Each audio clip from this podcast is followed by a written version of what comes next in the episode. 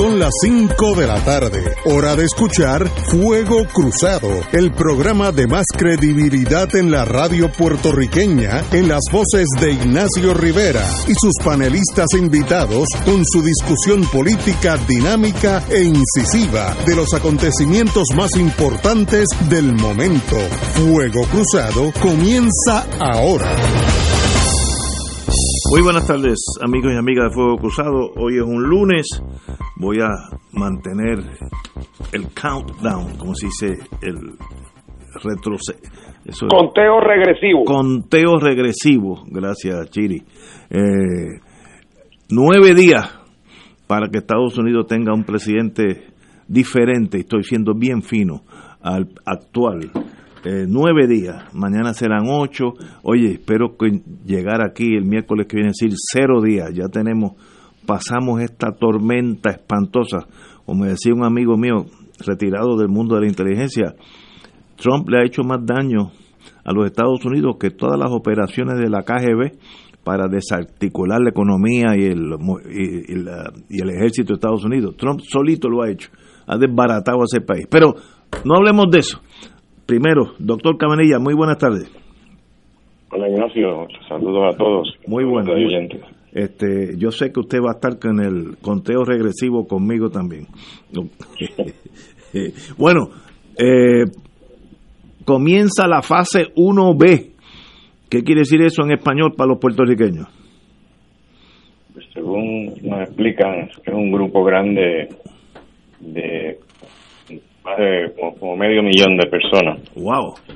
Y eso pues, incluye los adultos este, que son eh, mayores de 75 años, que se les va a dar prioridad, y luego los de 65. Eh, ya en el auxilio se suponía que empezáramos a vacunar según salió eh, en, un, en un comunicado de prensa y yo ni me había enterado. Yo, creo que el mismo auxilio no se había enterado tampoco, porque aquello fue un caos. Se cayó las líneas de teléfono se cayeron, nadie se podía comunicar con el hospital, porque la gente se volvió eh, loca realmente, llamando para, para ver si se podían ir a vacunar hoy. Y la realidad es que todavía no sabemos cuándo se van a empezar a vacunar a esas personas en el auxilio Ahora mismo eh, me acaban de notificar que todavía no, no, tenemos una contestación.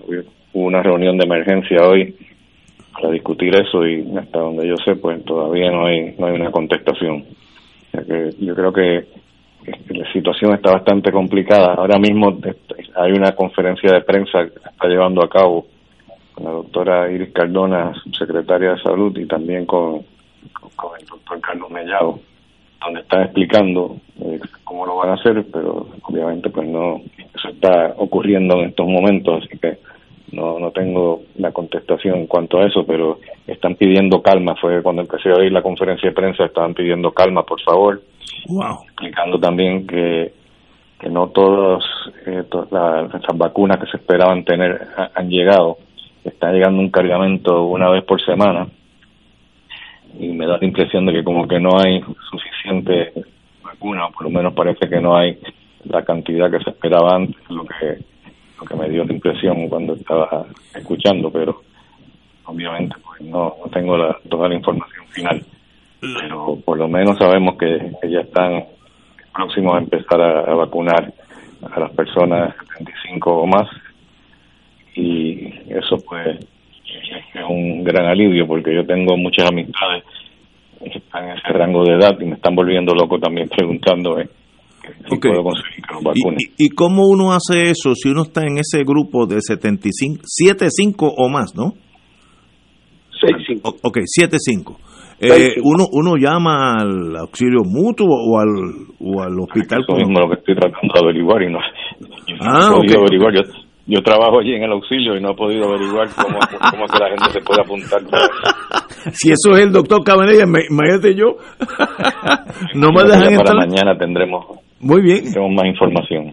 Pero mire, eh, doctor, como mañana vamos a estar aquí a las 5, si tiene más información sobre ese renglón, me lo deja ver, me lo, de, me lo hace saber y yo lo digo aquí a las 5.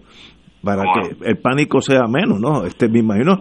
Y, y yo entendí, creo que su señoría fue el que lo dijo, que la farmacia CBS y Walgreens también iba a, vacunar. ¿Es correcto eso? Se supone que participen en, esa vacunación, pero también creo que están iban a cubrir ese tema hoy en la conferencia de prensa. Okay, okay. Hay una, un pequeño parte de prensa que salió justo antes de la conferencia de prensa donde están diciendo que va a haber, son 95 proveedores que van a estar vacunando. Me imagino que, que no está Walgreens ahí todavía, porque si fuera Walgreens serían cientos de, proveedores, no 95 nada más. Veo, veo. ¿Y la CBS también va a estar en esa lista? Eh, según entiendo, sí. Eh, este, y lo que uno debe hacer, por ejemplo, yo tengo una CBS en el Río San Juan, voy allí y, me inscribo, pues cuando sea el turno me llaman, algo así. Me imagino que eso, para evitar el caos ese de, de 4.000 personas llegar a CBS por una mañana, ¿no? Eso es imposible. eso, lo tendrá que organizar ellos mismos. El Departamento de Salud lo que hace es que distribuye y los proveedores entonces organizan cómo va a hacer. Muy bien. Y en torno a la pandemia, hay malas noticias en el mundo entero. Eso está corriendo en algunos países peor que nunca. Pero en Puerto Rico creo que, bueno, no sé, usted es el que sabe. Dígame usted. Bueno, la semana pasada las noticias eran buenas. Las de hoy pues son no tan buenas porque habíamos alcanzado o llegado al, pico, el punto más alto de, según la, la gráfica de Johns Hopkins, habíamos llegado al punto más alto el 20 de, diciembre y luego empezó a bajar, pero a partir del 6 de enero empezó a subir la curva y ya hoy bastante cerca de llegar a, otro pico nuevo. yo creo que lo que vimos en el diciembre 20, yo creo que debe haber sido el efecto de Thanksgiving, de toda la gente congregándose en las casas. Exacto y después entonces empezó a bajar y ahora cuando empezó a subir en enero 6 supongo que está reflejando las naves 24 todo lo del 24 de diciembre o todos los, días precediendo el 24 también. Y eso pues podría seguir subiendo porque después de año nuevo pues va a contribuir también. Así que no me extrañaría que podamos eh, romper el récord que teníamos que habíamos alcanzado el 20 de diciembre. Pero por el momento la buena noticia esa es la mala noticia. La buena noticia es que eso no se está reflejando en las en la, eh, admisiones al hospital. O sea, sí tenemos un poquito más de, ocupación de los cuartos de presión negativa, que es donde se ponen esos pacientes, eh, pero es 45% de ocupación, que no es una cosa espectacular, tampoco es mucho más alto que lo que hemos tenido antes. Eh, en términos de, de, ocupación de camas de intensivo, pues tenemos que son un, 52% de ocupación de las camas de intensivo. Pero que hay que tener en mente que no, no solamente que, eso no está mal, que tenemos casi la mitad de las camas de intensivo disponibles, pero que también debemos saber que esos pacientes están en intensivo, solamente 21% de ellos son pacientes de COVID. Así que eso puede es buena noticia en términos de las camas generales, pues tenemos que la, ocupación es 52%, está más o menos igual que ha estado en los últimos días, eh, pero de nuevo la buena noticia es que solamente un 12% de esas camas generales que están ocupadas en hospitales están ocupadas por pacientes COVID. O sea que, todavía no, no, no se ha visto ningún eh, una situación grave en términos de escasez de cama. ¿Por qué? Pues no, no podría decir. ¿Será que están, están aprendiendo a manejar estos pacientes ambulatorios? Que es lo que estoy diciendo hace tiempo, que la mayor parte de estos pacientes no hay que admitirlos al hospital si se tratan utilizando el protocolo nuestro. Nosotros podemos manejar la gran mayoría de estos pacientes ambulatorios y podemos salvarlos, no no, no se nos van en fallos respiratorios con muy pocas excepciones. Yo estoy terminando de escribir los dos manuscritos que van a salir del protocolo ese para someterlo a publicación en esta semana. Espero poder someterlo a publicación. Muy bien. Doctor, eh, en, la, en la opinión del domingo del nuevo día, eh, dice, es preciso actuar ante la letal amenaza del dengue Además del COVID, ahora tenemos un dengue por ahí dando bandazos.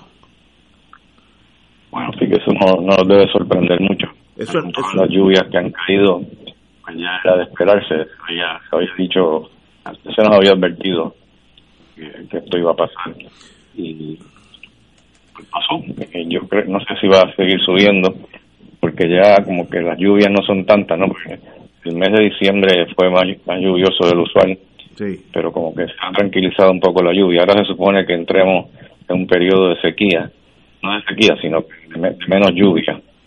Y eso pues podría ayudar, pero es importante, importante que la gente esté pendiente de que no dejen contenedores con agua. ni comas de carro este, que puedan acumular agua de criadero de mosquitos. Y además de eso que se pongan repelentes de insectos.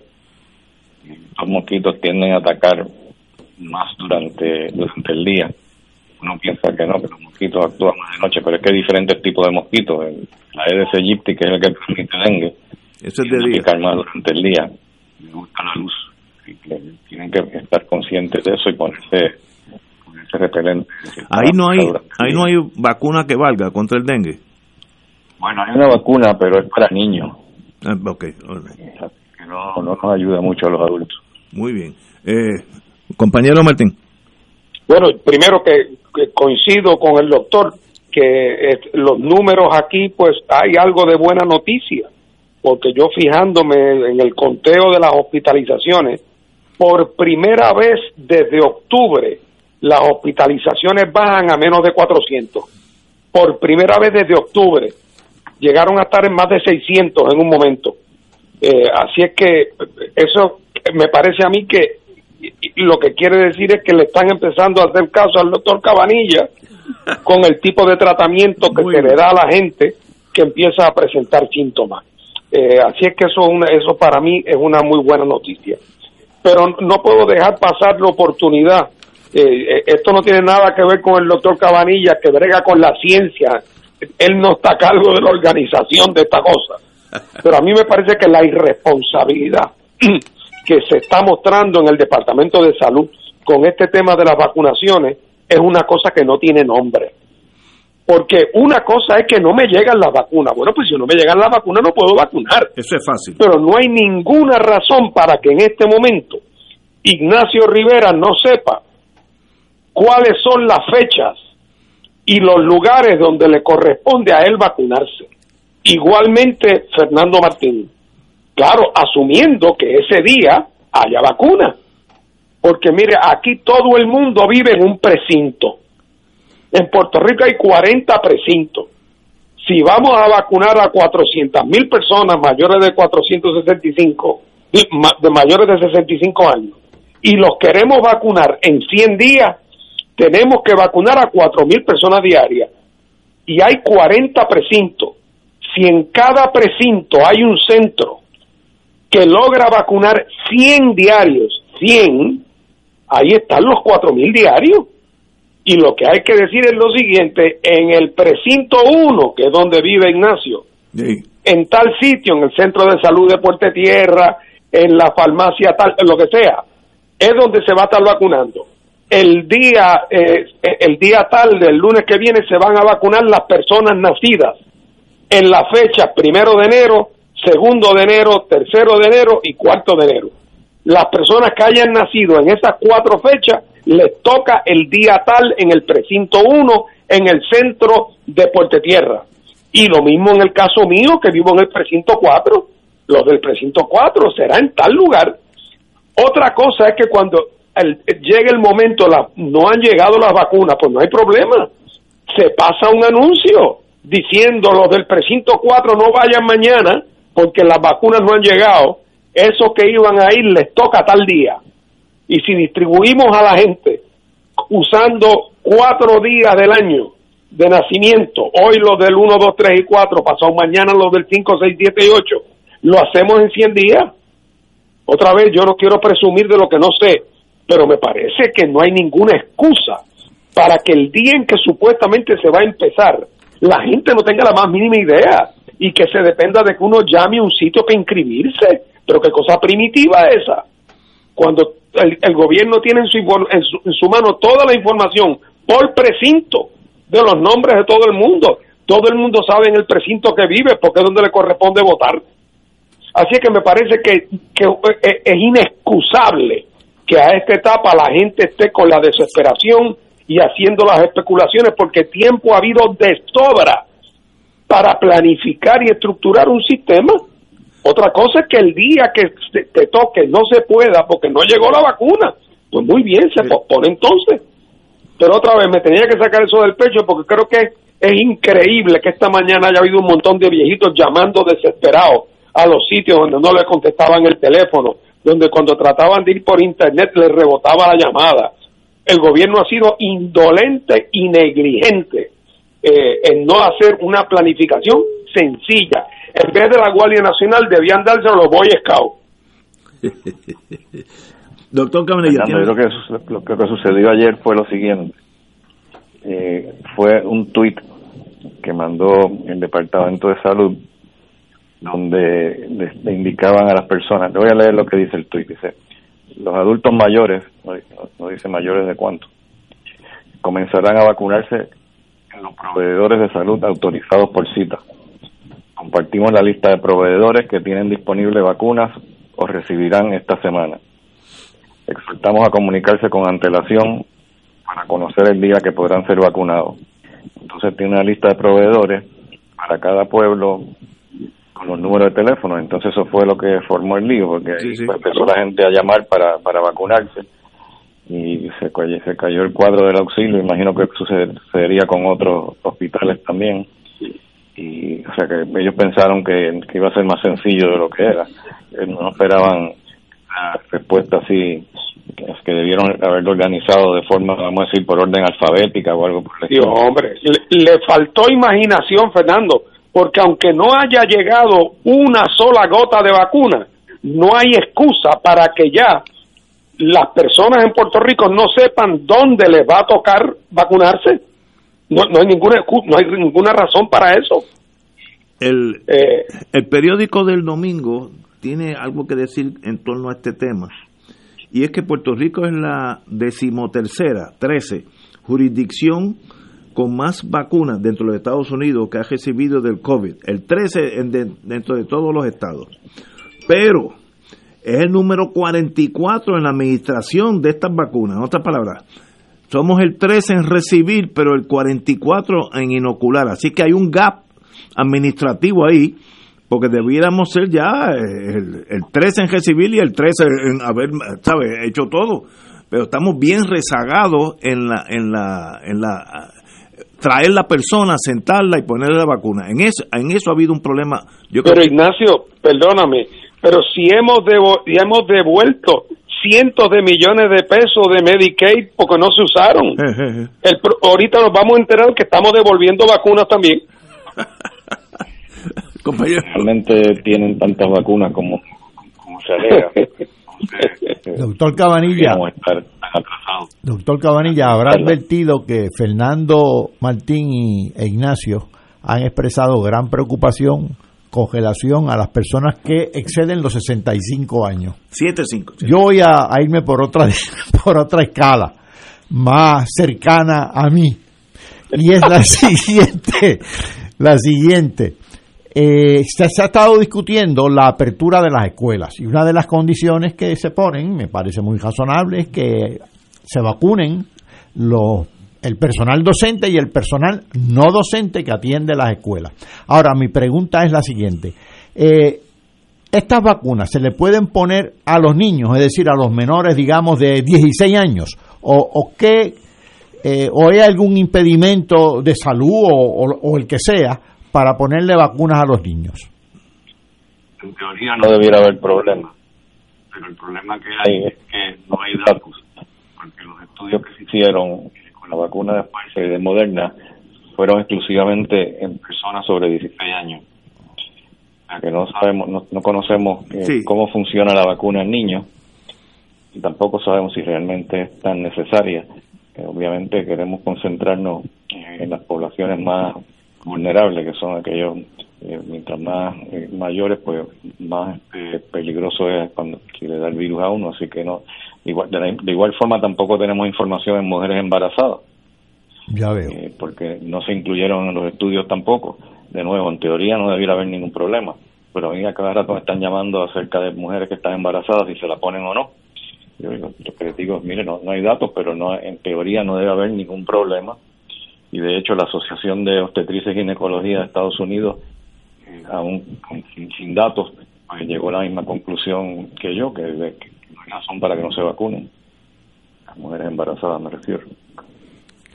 Y hay otro Yo elemento. creo que debemos dar la oportunidad al Departamento de Salud a que nos aclare lo que está sucediendo. Quizás cuando ya terminemos nosotros esta conversación, que ya debe haber concluido quizás la conferencia de prensa que se está llevando a cabo. A lo Eh, mejor ahí estarán aclarando los detalles de cómo va a funcionar a partir de mañana. Ya, ya tendremos más información. No obstante, permíteme un comentario para ver si, a ver cómo tú reaccionas. Este, lo que estaba diciendo Fernando Martín, me parecía muy razonable de establecer una especie de sistema de vacunación. Eh, si tú haces un llamado de carácter general, un, y publicas una, una circular de carácter general, llamen a los proveedores de salud, pues se forma el caos que se formó. Pero además me preocupa otra, otra cosa. Estamos hablando de proveedores de salud, por ejemplo, de hospitales, que tienen un montón de eh, operaciones regulares, de, carácter regular, tienen emergencias diariamente, la sala de emergencias, y estos llamados de carácter general a que la gente se vacune y punto, eh, pueden afectar adversamente los servicios que prestan proveedores de salud, que son servicios fundamentales. Estoy totalmente de acuerdo. Alguien que estuviera llamando a de emergencia hoy, no, por la mañana por lo menos no pudo hacerlo porque Exactamente. se cayó. Pero lo que no entiendo es por qué no acaban de activar este, la, la Walgreens, la CVS, ¿Verdad? porque eso ahí hay una, un potencial enorme para, para vacunar. Exactamente, hay que activar otros centros de servicio que pongan vacunas que no sean exclusivamente los proveedores de salud fundamentales, porque eso afecta a sus operaciones regulares. Bueno, En Estados Unidos está llegando la noticia ahora mismo que ya cruzaron 9 millones de americanos, norteamericanos han sido vacunados. A ese rate, llegar a 330 tomará este año completo. Eh, bueno, doctor Camarilla, muchas gracias. Eh, cuando tenga un algo más claro del plan de, de uno llamar o lo que sea, o cómo se hace eso, me lo envía y yo con mucho gusto lo retransmito aquí. Vamos a ver. Yo creo que sería buena idea también, quizás este, que llamen al doctor Mellado para ver si él, él puede mañana salir en el programa. eh, Mellado es el, el nuevo El, nuevo secretario. Nuevo secretario de Salud. Tra- trataré de conseguirlo cómo no doctor un privilegio gracias mil Buen- buena idea Bueno, hasta luego. señores tenemos que ir a una pausa y regresamos Oye, Ignacio, Fuego Cruzado está contigo en todo Puerto Rico. Buenos días familia. Es la casa a la que siempre puedes llegar sin invitación. A las 10 de la mañana, Judith Felicie es tu anfitriona para conversar sobre medicina, psiquiatría de niños y adolescentes, artes, derecho, valores y fe. Todos los días por Radio Paz 810 AM. Buenos días familia. Donde una conversación parece demasiado corta. Buenos días familia. De lunes a viernes por Radio Paz 810 AM. 2.6 millones de autos en Puerto Rico, algunos de ellos con desperfectos.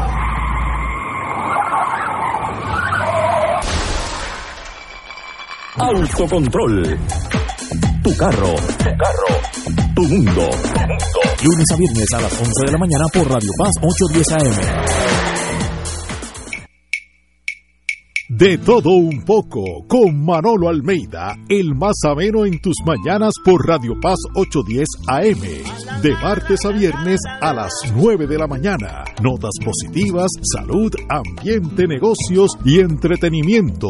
De todo un poco. Martes a viernes por Radio Paz. ¡Estamos vivos! Cómprame un sistema solar y escúchame aquí en Radio Paz. Todos los viernes a las 4 y 30 de la tarde te espero para que me cuentes tus inquietudes acerca de placas solares con baterías. Comunícate conmigo, soy Luis Enrique al 787-536-7938 de Solar Store. Cómprame un sistema solar.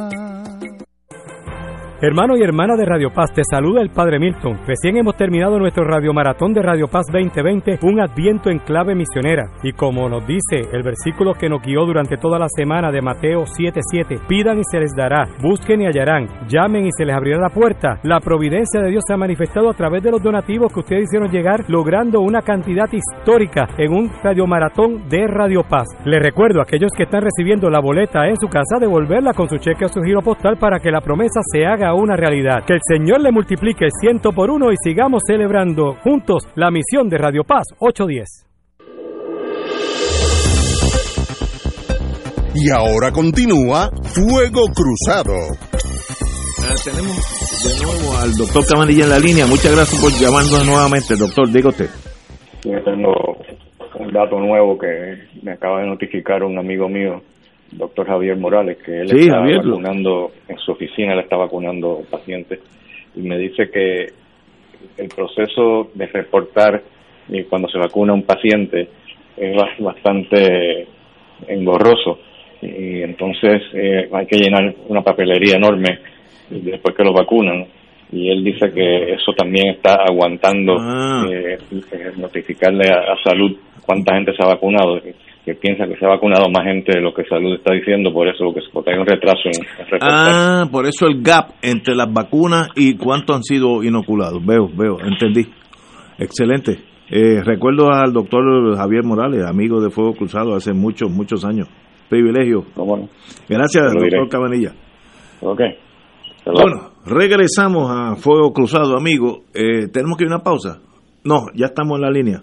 Eh, Martín, ¿Usted tenía algo que, que indicar? No, ah, no? yo todo lo que quería era reiterar lo que dije.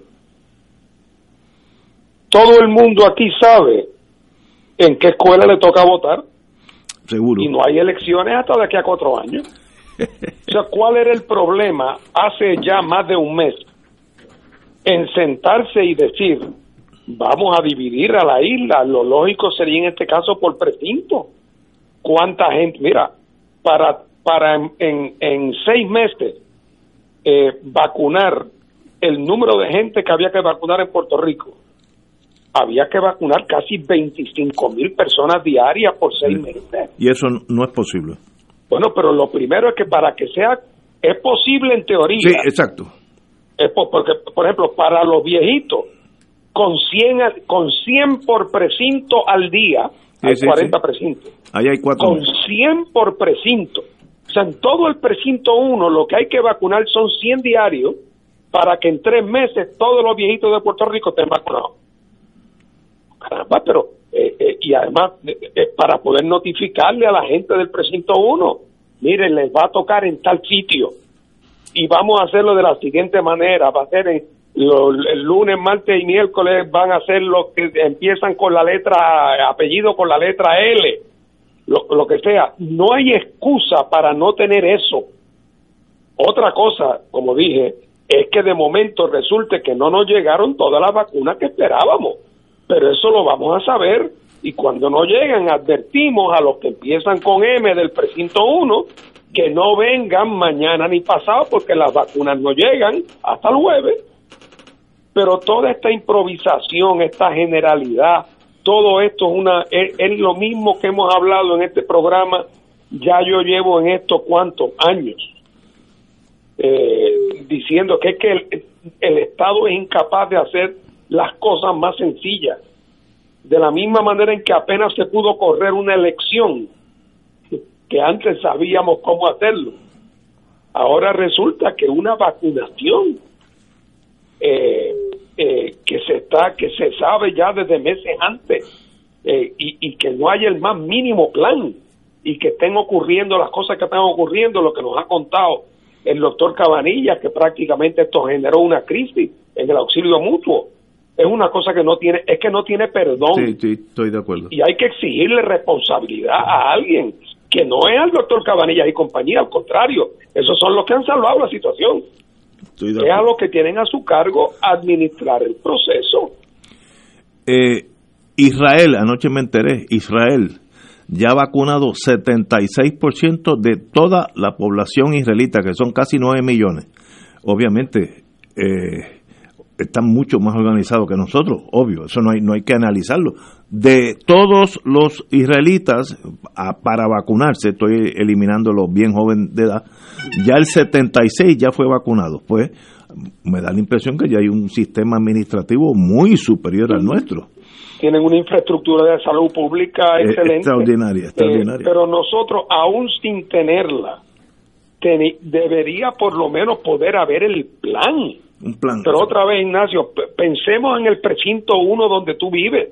Sí, sí, sí. Y si yo te digo, Ignacio, tienes dos meses, tienes dos meses para presentarme un plan donde tú me digas cómo tú vas a poder vacunar 100 personas diarias a partir de mediados de enero. Hombre, no me digas que tú no me puedes hacer eso. Listo, eso Y- fácil. y, oye, y no, y no hay que haber sido agente de la CIA para hacerlo. Hombre, por favor. Muy bien, excelente. Bueno, aterricemos aquí en, en, Puerto Rico. Hoy hubo una votación interesantísima eh, eh, en la Cámara de Representantes. El señor Rafael, Rafael Tatito Hernández se tornó presidente de la Cámara, lo cual todos lo sabíamos, pero lo interesante fue que la votación de 50, eh, eh, perdón, la votación fue 47 a 50, eh, perdón, 47 de 50 senadores, lo que quiere decir... Representante. El representante, perdón. Lo que quiere decir que finalmente rompimos la- el tribalismo atroz y eh, el PNP, me imagino que el PNP en su gran mayoría habrá votado con los populares porque si no, no sacan esos números. Eh, hubo dos abstenciones, PIP y Victoria Ciudadana, dos abstenciones. Pero yo creo que eso habla bien, o, sencillamente el, el señor presidente Rafael Tatito Hernández tiene lazos de amistad con toda la gama política. No, no sé cómo interpretarlo, lo veo positivamente. Eh, Martín. Bueno, mira, no todo lo que brilla es oro, Ignacio, porque en este primer día eh, la pregunta de, eh, de quiénes votaron por el presidente en cada una de las cámaras, bueno, pues normalmente el partido a que pertenecían, ¿verdad? Eh, en el caso del PIB, históricamente, desde que yo tengo recuerdo, nosotros, el día que se constituye la mayoría, el día que se constituye el Senado, esa votación le corresponde al partido mayoritario. Eh, y si no tiene los votos, pues tiene que buscarlo y tiene que hacer un esfuerzo por buscarlo, eh, porque ese es el principio, esto no es un asunto de cortesía. En la Cámara la tradición es distinta.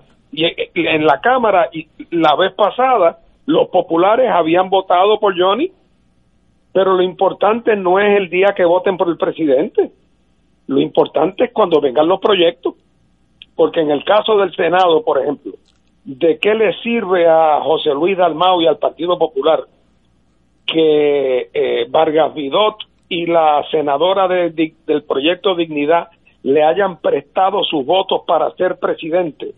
Si mañana, cuando viene el primer proyecto de los populares, ellos dos no votan por él, pues no se aprueba el proyecto. O sea que lo importante no es el voto por quien es presidente, lo importante son las votaciones puntuales, proyecto por proyecto, según van surgiendo, y es ahí y donde el, el presidente de cada cuerpo, que nada más natural que sea del partido que más votos sacó, ahí es que tiene que ganarse los galones de líder y ahí es que tiene que mostrar capacidad de negociación y flexibilidad.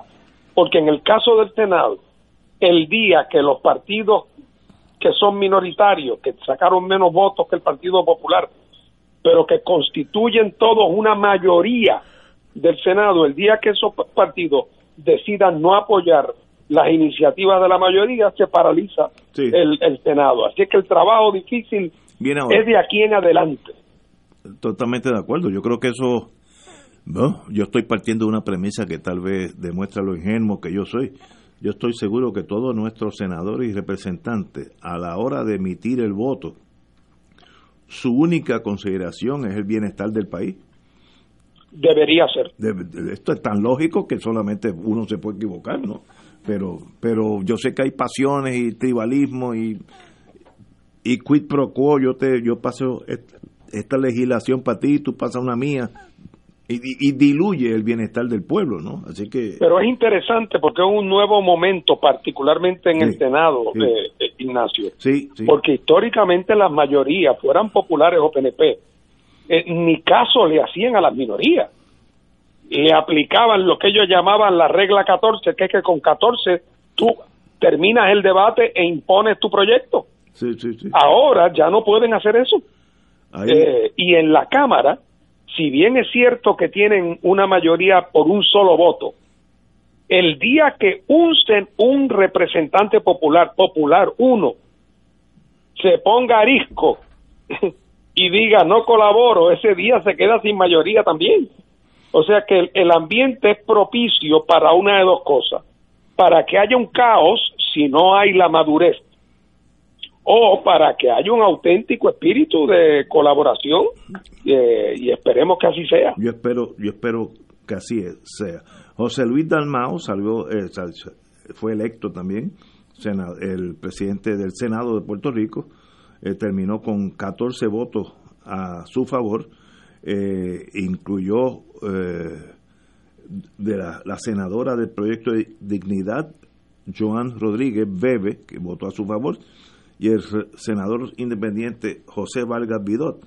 Así es que tenían 12 y con estos dos pues cruzó la línea mágica de, de ser de ser electo presidente. Así que le deseamos a los dos, a los dos presidentes, un cuatenio lleno de triunfos, porque si ellos triunfan, triunfamos todos nosotros. Si ellos fracasan, si viene ese caos que está por ahí asomando la nariz como potencial, pues fracasamos todos. Así que hay, en ese barco, todos los marinos es el pueblo de Puerto Rico. Si se hunde el barco por chiquilladas, pues no, nos jugamos todos. Eh, compañero Catalá. Bueno, sobre estas votaciones realmente yo tengo muy poco que decir. Es cierto que lo ideal es que todo legislador responda al interés eh, del país, obviamente, para eso es que se eligen. Eh, habrá denominadores comunes entre los legisladores sobre algunas serie de, asuntos, sobre algunos proyectos, pero también hay grandes diferencias porque todos tenemos distintas visiones de mundo. Por ejemplo, eh, en la campaña se discutió muchísimo la llamada perspectiva de género, toda esta cuestión educativa, la discriminación por concepto de género y sobre eso hay diferencias. Precisamente eh, el proyecto Dignidad eh, tiene grandes diferencias con relación a las otras delegaciones. Leí en la prensa que supuestamente la senadora de Proyecto Dignidad hizo algún acuerdo con Dalmao, eh, con, el, con el presidente del, del nuevo presidente del Senado, con relación a algunas limitaciones al derecho del aborto. Ignoro cuáles, ignoro si eso es posible, pero ciertamente ahí habría grandes diferencias. Eh, así que, eh, aunque todos sean inspirados por el bienestar del pueblo de Puerto Rico y ojalá así sea, yo ciertamente tengo mis serias dudas, pero es lo que debe ser. Siempre va a haber distintas perspectivas porque tenemos distintas visiones de mundo, que son muy legítimas tener distintas visiones de mundo, y tenemos distintas eh, prioridades. Y eso se va a revelar. Y ahí es que hay que tallar muy fino, identificando dónde es que hay denominadores comunes y dónde es que las visiones del mundo pueden ser tan tajantemente diferentes que sea imposible acuerdos en determinados proyectos. Estamos de acuerdo. bueno, señores, también hoy eh, oí en la radio al licenciado Miguel Romero tornarse eh, alcalde de San Juan. Eh, habló muy sobriamente, dijo que tenía, cito, retos serios y complicados en la ciudad capitalina, que lo sabemos todo, pero estamos acostumbrados a que, los políticos nos dicen todo lo contrario.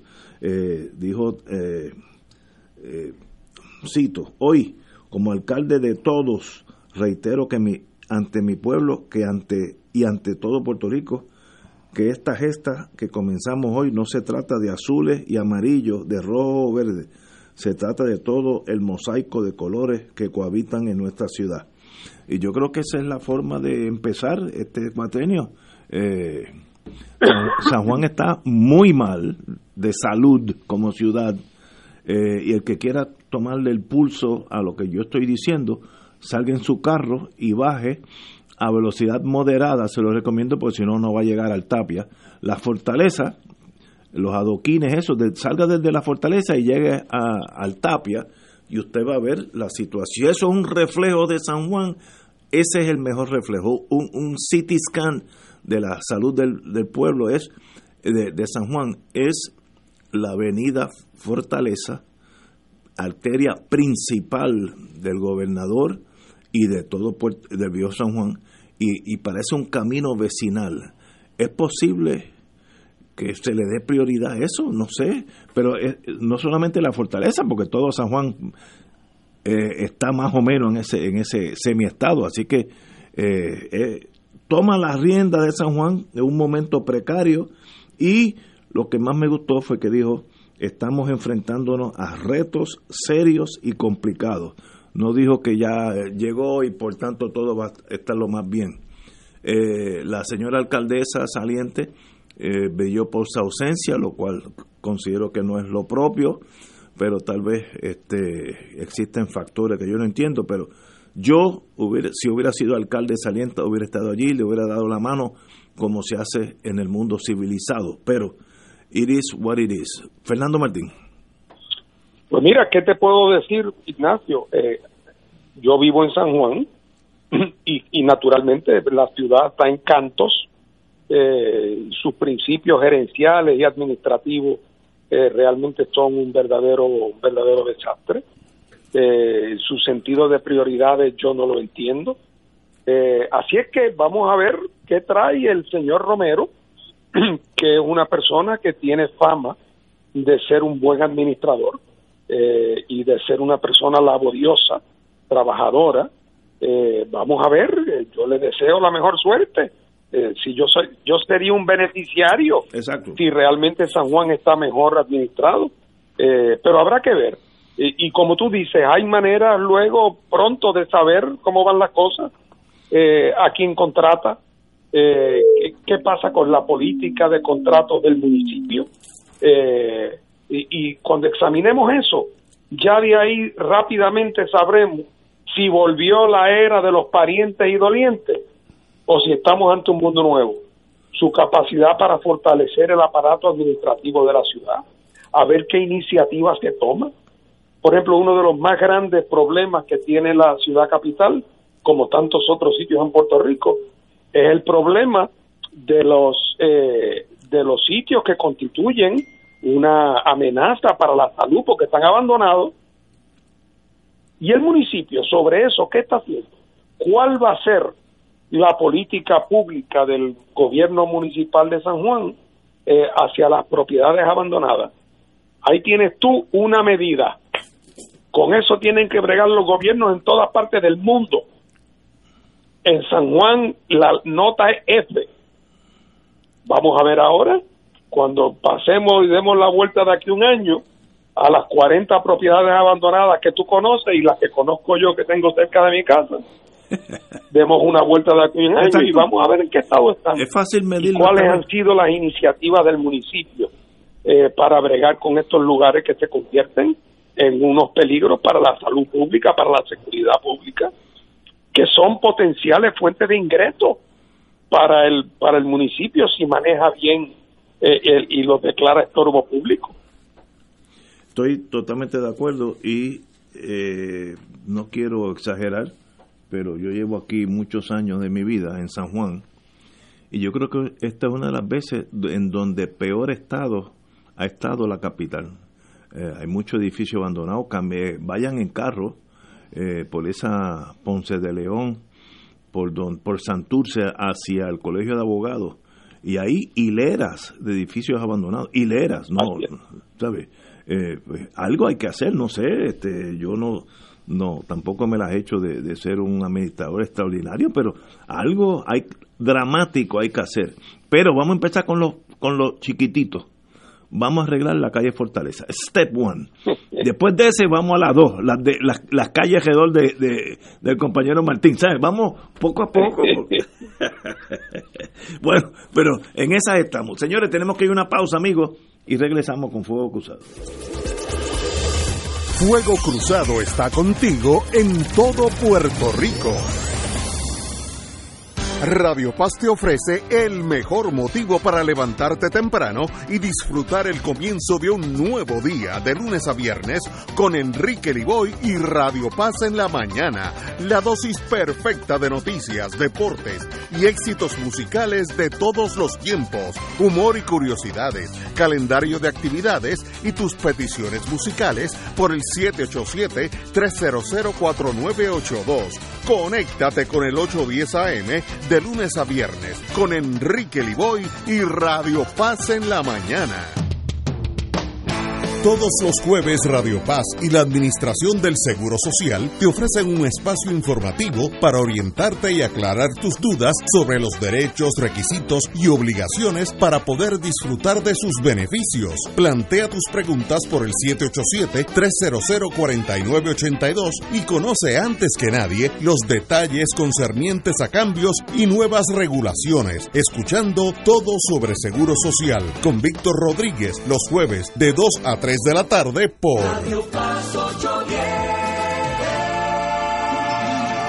Ser rotario es vivir la alegría de servir a los demás, a la vez que cultivas la amistad y el compañerismo, sin límites y descanso. Mensaje del Club Rotario de Río Piedras.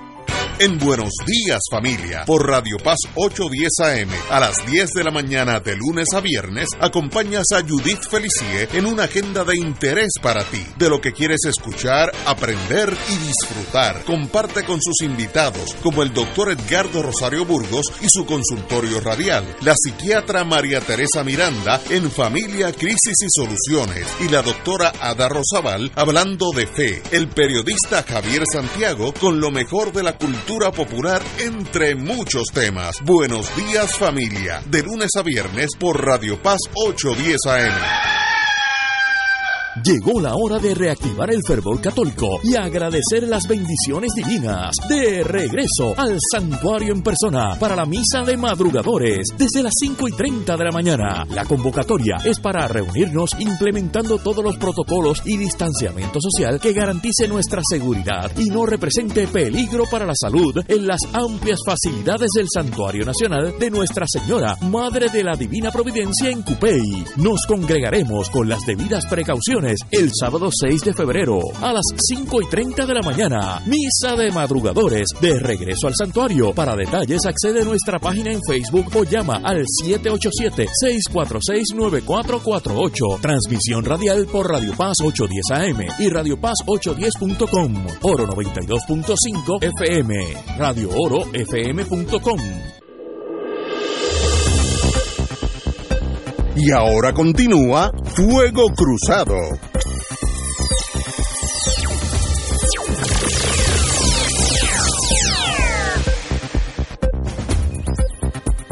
Amigos, amigos, tengo que decir algo muy triste, pero hay que decir las cosas como son.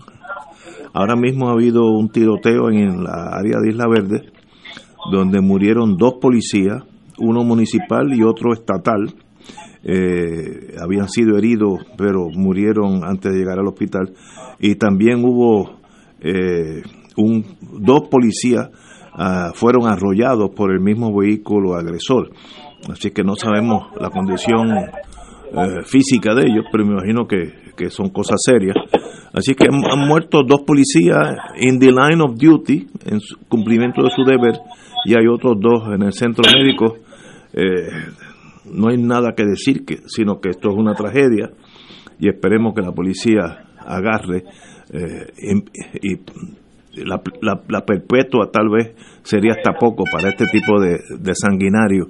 Pero ahí estamos, el FBI entró en escena porque hace, desde hace unos 20 años agredir un policía con un arma de fuego en sí es un delito federal. Así que este ya el FBI entró en escena. Eh, que se haga justicia, no no sé qué más decirle porque estas cosas me emocionan un poquito. Fernando Martín. Bueno, Ignacio, pues naturalmente eh, me pasa como a ti, que uno se queda bobo, ¿verdad?, de la, pérdida de vida, eh, por lo que evidentemente son eh, agresiones por parte del, de, la, del, de la delincuencia organizada que está en la lucha perpetua contra la policía. Y que en la medida en que, como pasa en otras áreas, el Estado se ha ido debilitando, eh, pues la capacidad de estas organizaciones eh, de narcotraficantes y organizaciones delincuenciales tienen cada vez más fuerza, más capacidad y más atrevimiento. Eh, y son otra señal, ¿verdad?, del debilitamiento y de la erosión de la capacidad del Estado de poder cumplir su función de protección. Así es que no deja de ser eso, con toda su tragedia, otro ángulo del descascaramiento del aparato del Estado y de un síntoma del deterioro de la salud social del pueblo de Puerto Rico. Totalmente de acuerdo con su compañía, doctor. Bueno, la verdad que estas cosas dejan a uno sin, sin aliento. Aquí el técnico del, de la estación estaba pasando una, una grabación y yo no la vi bien, pero sí escuché. Y era, era un tiroteo de. Yo de armas no sé mucho, Ignacio sabe más de eso, pero er, eran obviamente armas sofisticadas porque se oían. Eh, era una balacera, una. una una, una especie de metralleta, ¿verdad? Pues, por lo menos había una. Exacto. y eso pues pues realmente en, en y eso fue en Isla Verde, ¿no? En Isla Verde ahora mismo. Ahora mismo a, la, a las 5 de la tarde o cinco y media de la tarde son realmente cosas que dejan a uno sin sin aliento y dramatizan la, el deterioro en la calidad de vida, eh, la falta de, de, de civismo por un lado y la delincuencia organizada por el otro, eh, delincuencia que realmente pues no tiene eh, límites.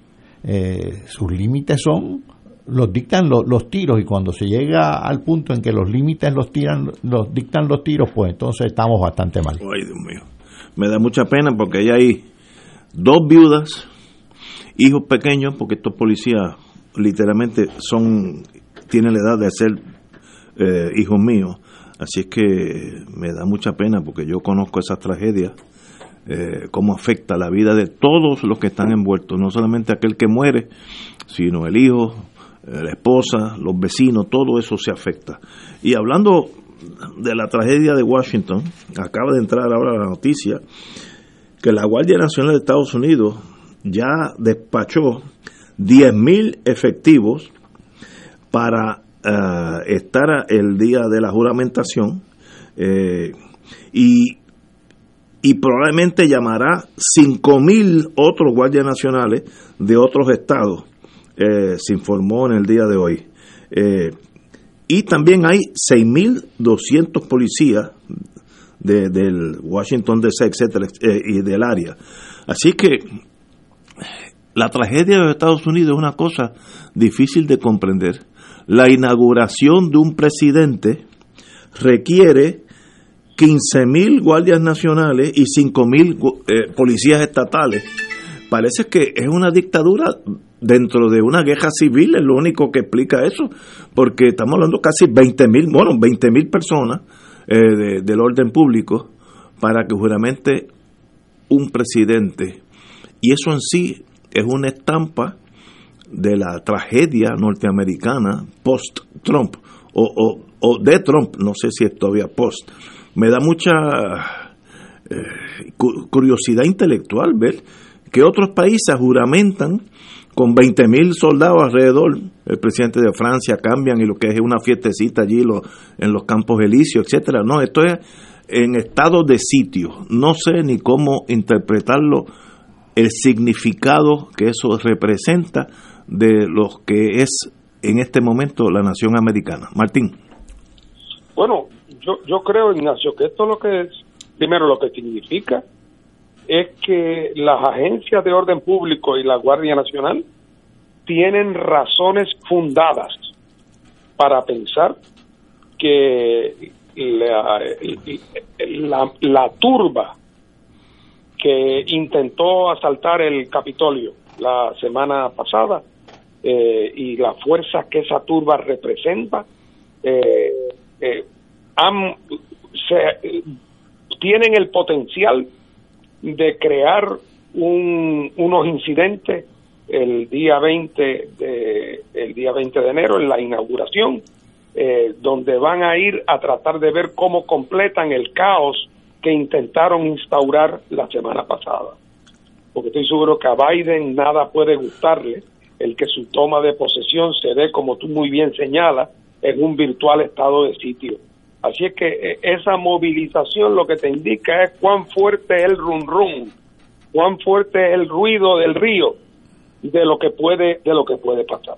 Eh, ahora, lo que puede pasar y lo que está detrás de esto, ya sabemos que es que la presidencia de Trump marca un momento en la vida norteamericana donde una serie de fuerzas muy oscuras, muy resentidas, eh, muy frustradas, racistas, eh, que venían durante años ahí a fuego lento, eh, desarrollando su resentimiento, su rencor, su frustración, al ver cómo otros sectores en Estados Unidos empezaban a asumir cierta prominencia, eh, que se sentían que el, que el proceso económico los había dejado atrás. Eh, esta es toda la clase social que sufrió las consecuencias de la desindustrialización, que por lo tanto empezó a buscar culpables, que si son los chinos, que si son los inmigrantes, que si son los afroamericanos, eh, a echarle la culpa a las administraciones demócratas. Y esas fuerzas que antes estaban ahí como debajo de la superficie, Trump hizo que emergieran. Él no las creó, sí. pero él fue el que se convirtió en el líder que movilizó una fuerza de resentimiento social que estaban muy poderosas en Estados Unidos a pulgadas de la superficie.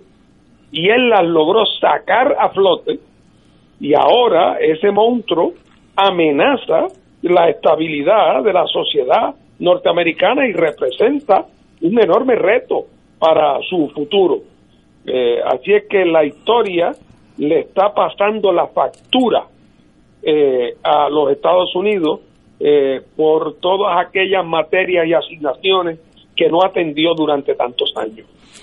así es que la nueva administración, el nuevo gobierno, tiene ante sí enormes, enormes retos que van más allá de lo policiaco enorme reto para darle a la sociedad norteamericana un nuevo sentido de proyección y de futuro y una mayor humildad, una mayor humildad de darse cuenta que lejos de ellos ser un país excepcional, son un país como cualquier otro, con sus virtudes y sus defectos que tuvieron la suerte de un gran desarrollo económico y que entonces se creyeron que se podían convertir en los dueños del mundo como se convirtieron, en ser un imperio, en imponer sus criterios. Yo me río cuando el liderato norteamericano critica, que critica a Trump dice que Trump ha convertido a los Estados Unidos en una república bananera. banana republic. Y, y no sé si se dan cuenta de la ironía de que la palabra república bananera de lo que viene es de aquellos países centroamericanos que por el dominio de los Estados Unidos y de las compañías bananeras norteamericanas eh, se convirtieron en muñecos y monigotes y en sociedades fracasadas. Las repúblicas bananeras fueron una fabricación norteamericana y ahora ellos sin memoria histórica eh, se quejan de que Trump ha convertido a Estados Unidos en una república bananera. Eh, hay, hubo varios periódicos a través del mundo que ya se han referido a Estados Unidos eh, como eh, República Bananera. El primero fue un periódico en Paraguay, que fue lo tiró en primera página. Y, y en Italia, un periódico no recuerdo decía The Big Banana, traducido al inglés. no es una república bananera, es un, bien grande el banana, pero de qué, qué mucho ha cambiado Estados Unidos en los cuatro años de Trump. Eh, como me decía un amigo mío que conoce un poquito del mundo de inteligencia, le ha hecho más daño a Estados Unidos que todas las operaciones de la KGB en sus tiempos de la Guerra Fría contra Estados Unidos. Él solito ha hecho destruido la imagen de, ese país y estoy de acuerdo con Martín en el sentido que Trump no es el diablo. él lo que hizo fue virar la olla, pero la olla estaba llena. La olla ya estaba llena, hirviendo y él la viró. Y, pero, ¿cómo se soluciona eso?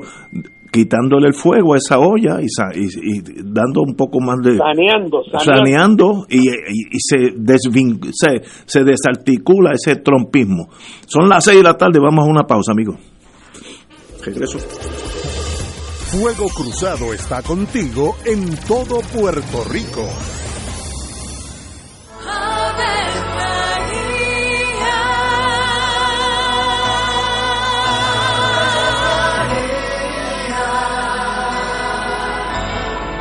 El ángel del Señor anunció a María. Y ella concibió por obra del Espíritu Santo. Dios te salve María, llena eres de gracia, el Señor es contigo. Bendita tú eres entre todas las mujeres, y bendito es el fruto de tu vientre Jesús. Santa María, Madre de Dios, ruega por nosotros pecadores, ahora y en la hora de nuestra muerte. Amén. He aquí la esclava del Señor. Hágase mí según tu palabra. Dios te salve María, llena eres de gracia, el Señor es contigo. Bendita tú eres entre todas las mujeres, y bendito es el fruto de tu vientre Jesús. Santa María, Madre de Dios, ruega por nosotros pecadores, ahora y en la hora de nuestra muerte. Amén. Y el Verbo se hizo carne. Y habitó entre nosotros. Dios te salve María, llena eres de gracia, el Señor es contigo. Bendita tú eres entre todas las mujeres, y bendito es el fruto de tu vientre Jesús. Santa María, Madre de Dios, ruega por nosotros Ruega por nosotros, Santa Madre de Dios. Para que seamos dignos de alcanzar las promesas de nuestro Señor Jesucristo. Oremos. Derrama, Señor, tu gracia sobre nosotros, que por el anuncio del ángel hemos conocido la encarnación de tu Hijo, para que lleguemos por su pasión y su cruz a la gloria de la resurrección, por Jesucristo nuestro Señor. Amén. Gloria al Padre, al Hijo y al Espíritu Santo. Como era en un principio, siempre, por los siglos de los siglos. Amén. Soy Brenda Padilla, directora de la Asociación Puertorriqueña de Diabetes. Si te falta sensación en los pies, pudieras tener daños en sus nervios. Lávalos bien y evita cortaduras o pinchazos para prevenir complicaciones. Recibiendo un tratamiento multidisciplinario, pudieras evitar una amputación. Soy Melissa Maldonado de la Alianza Life Generation. Hay productos, servicios y tecnologías para el cuidado del pie diabético. A tiempo, cuidando tus pies, previenes amputaciones. Oriéntate en nuestra página de Facebook Diabetes PR. Aquí la llama se enciende cada tarde a las 5 porque escuchas Radio Paz 810 AM, WKBM San Juan y retransmite en diferido WOROFM Corozal San Juan, la Casa de Fuego Cruzado, el programa de más credibilidad en la radio puertorriqueña.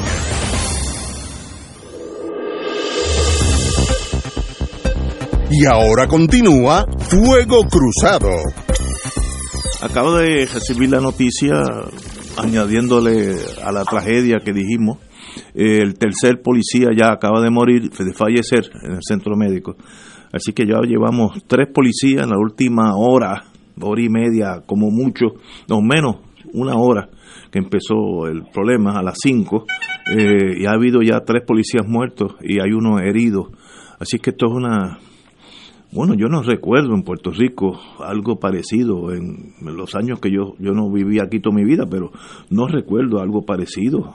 Eh, en un mismo incidente de delincuencia común, tres policías muertos, no, no, y de la forma más violenta posible. Bueno, nos quedamos en, en el trompismo. Eh, la Guardia Nacional tiene 1.500 guardias nacionales y 500 más de la policía secreta, del Secret, eh, Secret Service, etcétera, etcétera, las policías de los estados que siempre prestan como, como es un compound de la capital, los, los policías de Virginia, de Maryland y hasta de Delaware, pues envían policías para ayudar en estas manifestaciones, pero obviamente es un estado de sitio atípico a los Estados Unidos. Bueno, el el presidente Donald Trump, todavía presidente de Estados Unidos, ha demostrado algo que se sabe desde hace muchos años. Como técnica política, la demagogia funciona, sobre todo cuando encuentra terreno fértil. Funciona en Estados Unidos y fuera de Estados Unidos.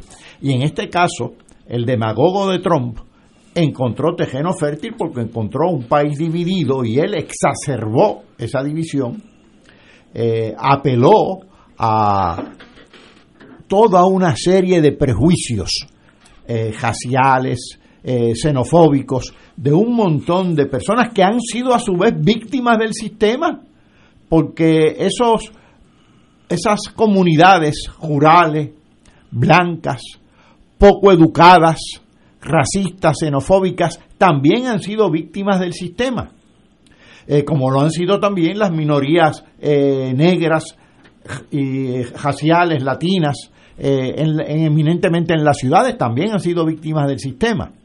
Así que Trump exacerbó a esas minorías, a esas minorías no, a mayoría, más de 70 millones de, de votos, a esas masas eminentemente jurales, aunque no exclusivamente, eh, estimuló sus prejuicios y eh, los abalanzó realmente hacia, eh, la, última avalancha fue hacia el Capitolio. Ahora bien, la pregunta es, ¿cómo lidiar con eso? Hoy creo, o esta semana, Trump iba para el sur de Estados Unidos, para la frontera con México, para creo que inaugurar o celebrar o conmemorar la, la, construcción de parte de ese infame muro, pues todavía está estimulando, exacerbando, cultivando eh, esos prejuicios, en este caso en contra de los mexicanos, en contra de los, de los inmigrantes en general.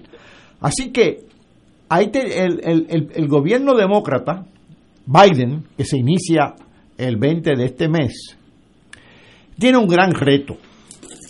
Eh, va a juramentar en una ceremonia que se supone sea cívica, pues la han tenido que militarizar gracias a, Trump.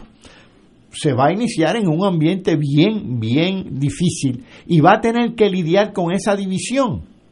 No es reprimiendo de un lado a otro. En el caso de estas comunidades rurales va a tener que ver que, articular un programa reivindicativo de esa gente, porque no hay mejor solución a la, a la incomprensión y a los prejuicios que la educación, entre otros, que el desarrollo económico de la manera más integral posible, porque el desarrollo económico no es meramente crecimiento de unos indicadores de producción. El desarrollo económico implica integración, implica inclusión, implica eh, vencer las discriminaciones, los prejuicios. Así que ese es el reto de Biden.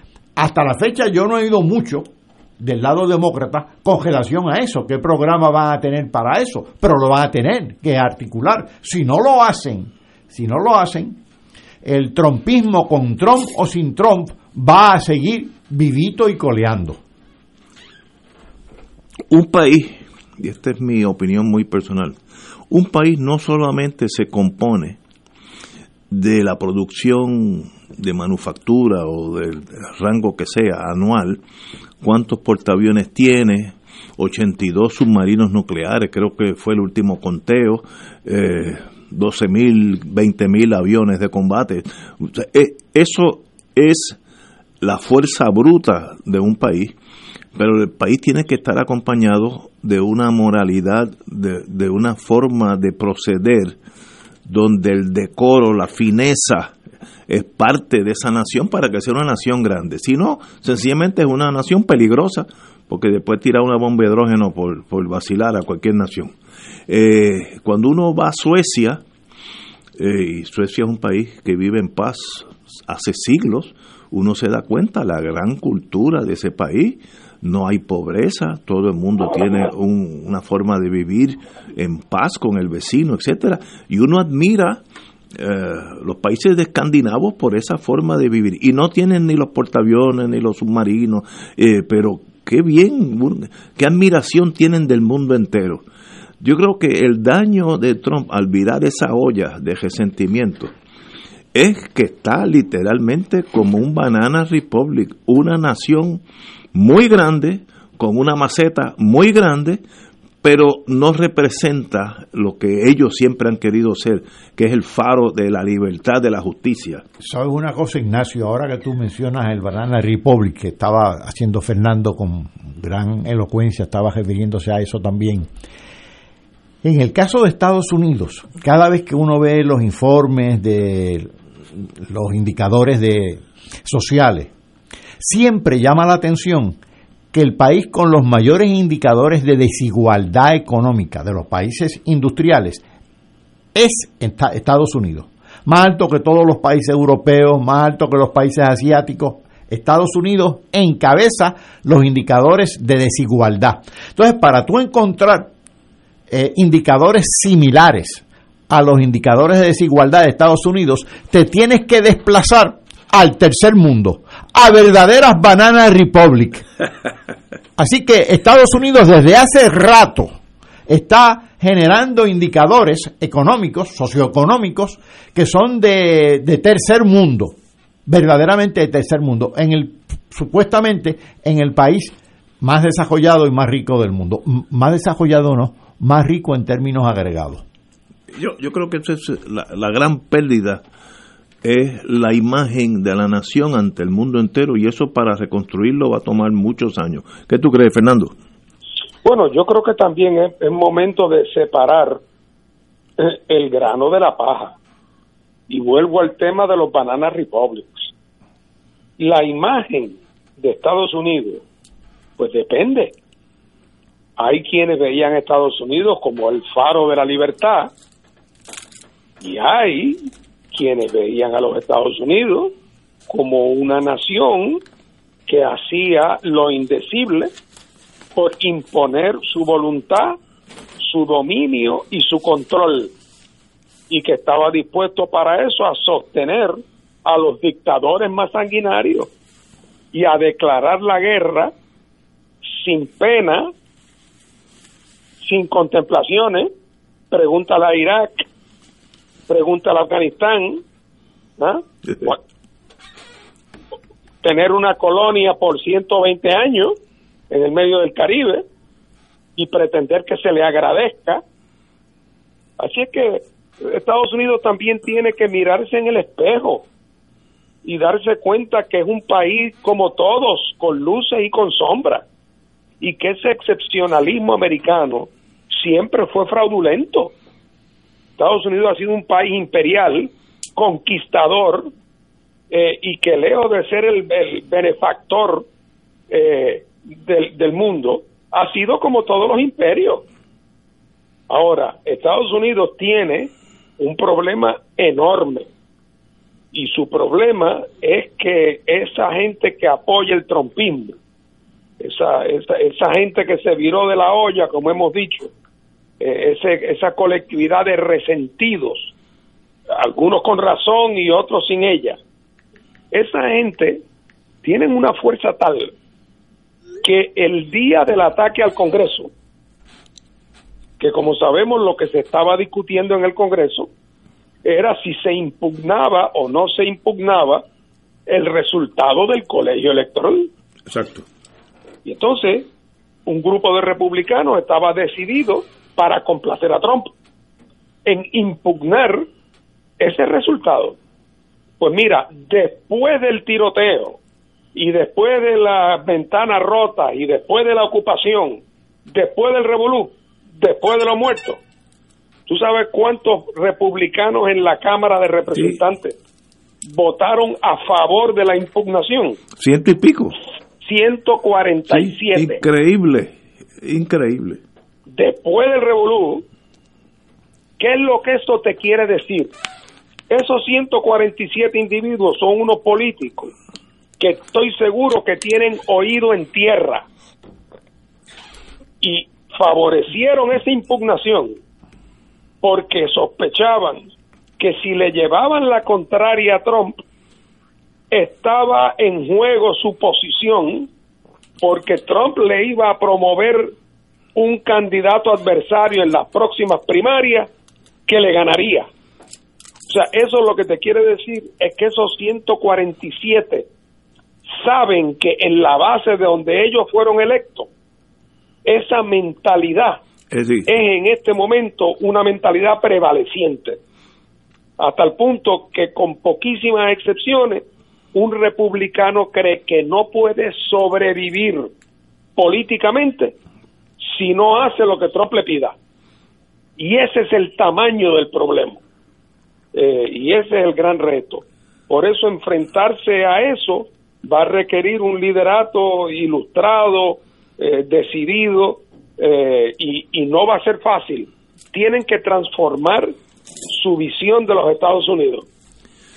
no es meramente reconquistar una visión mítica, es que tienen que realmente rediseñar el proyecto americano en su rol en el mundo. Y la dosis de la medicina más importante que necesitan es la humildad y la capacidad de autocrítica. Estoy totalmente de acuerdo. Humildad para ese imperio. Los imperios por su naturaleza no son humildes. O sea, cuando tú tienes 11 portaaviones con 11 flotas alrededor del portaavión, puede eliminar el mundo entero Estados Unidos tiene más aviones que el mundo entero juntos. O sea, una cosa que uno dice, bueno, pero qué clase de fuerza. Es muy difícil tener la altura intelectual para con esa fuerza ser humilde. los imperios por lo regular pecan de, de, la insolencia, ¿no? Los ingleses en la India, Francia. Pero de poco te sirve si tu propia gente te quema el Capitolio. Ah, sí, no, totalmente de acuerdo.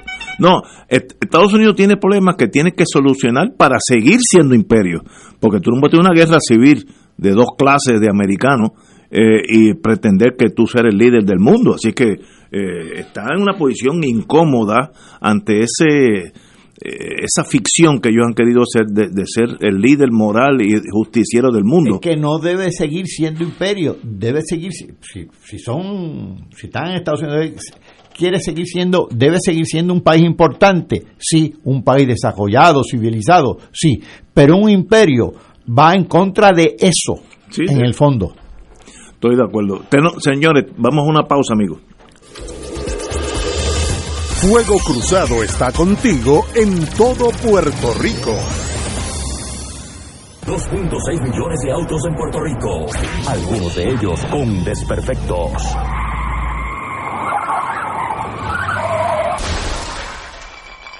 Autocontrol. Tu carro. Tu carro. Tu mundo. Lunes a viernes a las 11 de la mañana por Radio Paz 810 AM. Buenos días familia. Es la casa a la que siempre puedes llegar sin invitación. A las 10 de la mañana, Judith Felicia es tu anfitriona para conversar sobre medicina, psiquiatría de niños y adolescentes, artes, derecho, valores y fe. Todos los días por Radio Paz 810 AM. Buenos días familia. Donde una conversación parece demasiado corta. Buenos días familia. De lunes a viernes por Radio Paz 810 AM. Fuego Cruzado, el programa de más credibilidad en la radio puertorriqueña, es ahora la tribuna abierta de análisis noticioso, con diversas perspectivas que exploran el trasfondo de lo que acontece a diario y cómo nos afecta. Escucha Ignacio Rivera y sus panelistas invitados de lunes a viernes en Fuego Cruzado en transmisión diferida a las 10 de la noche por Oro 92.5 FM. Cómprame un sistema solar y escúchame aquí en Radio Paz. Todos los viernes a las 4 y 30 de la tarde te espero para que me cuentes tus inquietudes acerca de placas solares con baterías. Comunícate conmigo, soy Luis Enrique al 787-536-7938 de Solar Store. Cómprame un sistema solar. En Oro 92.5 FM, Radio Paz 810 y el Canal 13 estamos trabajando a tono con la emergencia que en estos momentos está viviendo Puerto Rico. Estamos ofreciendo nuestros servicios al máximo con el personal disponible según nos permitan las circunstancias. Si tiene un mensaje para ofrecer a sus asociados, clientes o personal, solo tiene que llamar al 787-349-7949. 787-552-0825 y nuestros empleados le comunican al personal de ventas para atender su necesidad. A nuestros clientes estén en comunicación con su ejecutivo o ejecutiva de ventas que continúan ofreciendo sus servicios como de costumbre. Recuerden los teléfonos 787-349-7949 y 787-552-0825. De todo un poco, con Manolo Almeida, el más ameno en tus mañanas por Radio Paz 810 AM, de martes a viernes a las 9 de la mañana. Notas positivas, salud, ambiente, negocios y entretenimiento. De todo un poco, martes a viernes por Radio Paz. ¡Estamos vivos! Y ahora continúa Fuego Cruzado. Regresando al fenómeno Trump, hay que analizar, o hay que, es curioso para mí, cómo el sistema, parte del establishment, empieza a acorralar a Trump y, tratar de eliminarlo, como con un absceso en el cuerpo humano, donde el mismo cuerpo trata de eliminarlo. Twitter, que era su forma de comunicarse con millones millones de americanos varias veces al día. Twitter le quitó esa, esa forma de comunicar, comunicación masiva. Eh, el, la Asociación de Golfo, lo tengo aquí en mis manos, PGA decide que no jugará más campeonatos en ningún club de golf donde Trump es el dueño. Eh, uno empieza a ver el establishment tratando de distanciarse del establishment que hasta los otros días estaba con él cuando, cuando era positivo para sus ganancias. Eh, también varios, Forbes dijo que cualquier persona de los allegados a Trump, cuando entren al mundo corporativo, Forbes no, eh, no los cubrirá ninguna noticia que tenga que ver con esa compañía, que soy algo hasta para mí hasta tal vez exagerado, pero it is what it is. Veo el establishment separando de él, separándose de él. He visto eh, digo, congresistas eh, y senadores republicanos también tomar distancia. Y uno dice, ¿eso qué quiere decir? ¿Qué reacción es esa? Sobre todo cuando estamos hablando del establishment económico, Twitter, por ejemplo. Eh, ¿Ganan ellos o pierden ellos? No sé. Fernando Martín. Bueno, eso es lo que quiere decir Ignacio. Es que lo que le quedan son nueve días en la presidencia. y cuando lo que te quedan son nueve días, donde tú puedes hacer reglas y reglamentos y contratos, eh, pues todo el mundo, los grandes intereses, quieren estar de buena contigo eh, tan pronto ya esa lucecita se va apagando y ya entra un nuevo gobierno que va a estar ahí cuatro años y que fue el enemigo a muerte de Trump, pues tú ahora le dices a tu gente, vamos a congraciarnos con los que están llegando y la manera de congraciarte con los que están llegando es empezar a distanciarte del de ahora. El mejor ejemplo, el Wall Street Journal Exacto. Que pertenece a Rudolf Murdoch, que también es el dueño de Fox News, que fueron el pilar que sostuvo a Trump en sus momentos más complicados y ahora de momento actúa como si no lo conociera. Así es que eso es un poco de esperarse. Y lo mismo, y lo mismo ocurrirá de aquí a cuatro años si Biden se desacredita y parece que quien va a ganar es Ted Cruz usted verá esa misma fuerza otra vez cambiándose la payama. Así es que a, eso nos tienen acostumbrados, Pero la realidad del caso es que lo que le quedan son nueve días y, está habiendo una transferencia real de autoridad eh, a una gente con una visión distinta y todo el mundo está jugando a la, a, acomodo, a acomodo. Eh, pero habrá que ver con las acciones del nuevo gobierno, hasta qué punto las lecciones han sido aprendidas. Y habrá que ver también cómo manejan el tema de qué hacer con Trump, porque no van a poder encerrarlo en una gaveta.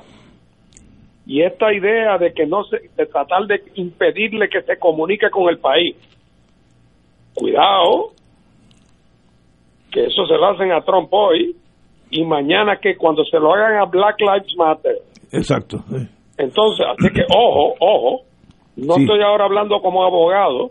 Yo sé que Twitter es una compañía privada que no tiene obligaciones de primera enmienda. O sea, yo no estoy hablando como abogado, pero estoy hablando en principio, ojo, en no darle legitimidad a estrategias de, de, de poder excluir del discurso público al que no está de acuerdo con uno, porque ese boomerang puede volver con más fuerza. Fíjate, es un buen punto. Una vez que tú sientas ese principio, se puede aplicar a cualquier minoría. Eh, Hombre, los y si vuelven la gente con la mentalidad de ahora, resu- tú y yo no podremos dar ni los buenos días a nadie. Si es que cuidado. Eh, una de las personas, de estos personajes de caricatura, es eh, Ted Cruz. Ted Cruz hace dos, tres semanas era de la línea dura de Trump. Tanto sí que hasta desagradaba lo, tajante que ha sido. Y lo oí eh, uno o dos días después del incidente, totalmente eh, separado de, Trump, como si nunca se hubieran visto. Digo, la verdad que la política es un arte bien complejo. Ese señor ha hecho un, ciento, un viraje de 180 grados eh, en, días de, de ser pro-Trump, eh, pero sin, sin cuestionamiento a, a críticos de Trump. Eh, también es el síndrome de este se está hundiendo, así que déjame yo yo seguir navegando, aunque sea a medias, ¿no? Me imagino que eso es, compañero. Pero, ah, eh, Ignacio, con Trump es más fácil porque dicen, hay un viejo dicho que dice que de- del árbol caído todo el mundo hace leña. Pero el caso de Trump es más fácil porque Trump no es un árbol caído. Trump es un matojo malo. Eh, eh, lo de árbol no, no, no cualifica para árbol. Y además, Trump, aunque promovió legislación favorable al gran capital, no olvidemos que en el 2017 se aprobó la reforma tributaria en Estados Unidos que redujo las contribuciones corporativas de 35% a 21%. Así que hubo beneficios para el gran capital. No obstante, el capital norteamericano nunca se sintió muy bien representado por Trump. Para empezar, la guerra comercial con China afectaba mucho a gran parte de esas corporaciones porque eh, tienen no únicamente grandes inversiones en China, sino que tienen un mercado de, de 1.500 millones de habitantes. Eh, y amén del mercado amplio de Asia. Amén del mercado de Europa, que también Trump no tenía las mejores relaciones, porque a cada rato también se, se, se, se, imaginaba, se, se, se, se ingeniaba eh, nuevos aranceles para productos europeos también. Así que eh, es fácil hacer eh, leña con ese matojo malo que, que, Trump. Es que de verdad es fascinante cómo las lealtades ahí duran, pero nada, microsegundos, y de ser tu aliado a ser tu enemigo, eh, si me conviene, ¿no? Yo Ahora, pertenezco- Ignacio, Sí. hay gente fiel. Tú escuchaste las declaraciones de doña Miriam ayer. No, no, pero, pero, por favor, dímela para irme para casa tranquilo. Doña Miriam dice que ella tiene de buena tinta que justo antes del motín en el Capitolio llegó una guagua llena de militantes izquierdistas de Antifa disfrazados con uniformes militares y que y que esas son la gente que atacó el Capitolio para hacer quedar mal al presidente Trump. Eh, digo, hablando en serio, ¿ella dijo eso de verdad? Así mismo es. Ah, pues está, está- deranged es la palabra en inglés, es lo que ya en español, porque es la única. Eh, pero te lo digo para que sepa que hay gente que todavía tiene fidelidad a Trump sin condiciones. Ay, cada día uno aprende más. pues. Eh, ahí, bueno, eh, de verdad que uno, mi, mi padre decía, en la vida hay dos momentos importantes. Cuándo llegar y mucho más importante, cuándo irte. De, eso implica todo, al boxeo, al profesorado, al político, a todo. Y esta señora pues tiene que aprender ese dicho. Cuándo llegar y más importante, cuándo irte. Eh, lo que ha dicho es una estupidez, uh, irracional es la palabra, ¿no? Pero además es un, es un buen ejemplo. Eh, no lo digo bendito por ella personalmente, pero es un buen ejemplo de cómo la obsesión lleva a que una persona que es una persona profesional, que en otras cosas es una persona racional, de momento contra toda la el peso de la evidencia insiste en que hay una conspiración y que esa conspiración es una conspiración que tiene como objetivo hacer quedar mal a Trump. Así es que por lo tanto, increíble. Si allí ocurrieron cosas malas, tiene que haber sido los enemigos de Trump que lo hicieron para hacerlo quedar mal a él. Eh, y entonces, esa es la mentalidad de millones de personas en Estados Unidos. De esos que votaron por él, la mitad pues son los mismos que creen que las elecciones se las robaron los demócratas. aunque hubo 80 tribunales que dijeron que no había caso, y muchos de ellos compuestos por personas nombradas por Trump. Sí, jueces, sí. Y a pesar de esos 80, seguían insistiendo que las elecciones habían sido robadas. Así que cuando llega ya a ese nivel de obsesión, ahí es que la cosa se pone peligrosa. De acuerdo.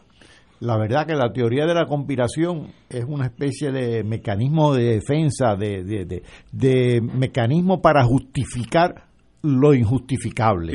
y entonces llega al extremo, en este caso pues doña Miriam, pero digo como Fernando, este, simplemente citando el, ejemplo, doña Miriam no olvidemos que prendió velas antes de, las elecciones para que triunfara Trump. Entonces tiene que justificar a Trump, tiene que justificar todo lo que nazca de Trump. Y llega el momento en que pues en función de esa teoría de la conspiración, pues ve espejismos y, y, visiones. Sí, pero eso es insanidad mental. Esa persona no está bien. Su poder de análisis, pues, desapareció. Bueno, pero el problema es que es una insanidad que llega el momento en que es un colectivo extraordinario. Estamos hablando de millones de seres humanos que, piensan así en Estados Unidos. Eh, es el fenómeno de, de como, como era el fenómeno del nazismo en Alemania. Eh, yo, como ustedes saben, me gusta ese mundo militar. Una de las cosas más sorprendentes fue la lealtad que tuvo Hitler del pueblo hasta los últimos días. Literalmente el día que los rusos entran a su guarida y lo encuentran muerto, mucha parte del pueblo alemán continuaba siendo leal a Hitler, que una persona que costó 58 millones de vidas. ¿Y cómo el pueblo puede ser eh, tan fanático llegar un momento de emocional que sencillamente no importa lo que le pase alrededor, fueron leales hasta el último día. para mí, Oye, Ignacio, fíjate lo que te voy a decir. A mí me parece que puede ser más fácil de entender el triunfo electoral de Hitler en el 33 que el triunfo electoral de Trump en las elecciones de 1916, del 2016, por no decir los votos que sacó en esta. Por las siguientes razones. Primero, Hitler no sacó un por ciento tan alto como sacó Trump. Correcto, correcto. En segundo lugar, el temor a los comunistas sobre el cual se montó Hitler no era ninguna invención. Los comunistas estaban en la calle, combativos, en Alemania. y eran una fuerza que representaba, había una posibilidad de los comunistas llegar al poder. O sea que no era una no era una teoría de conspiración.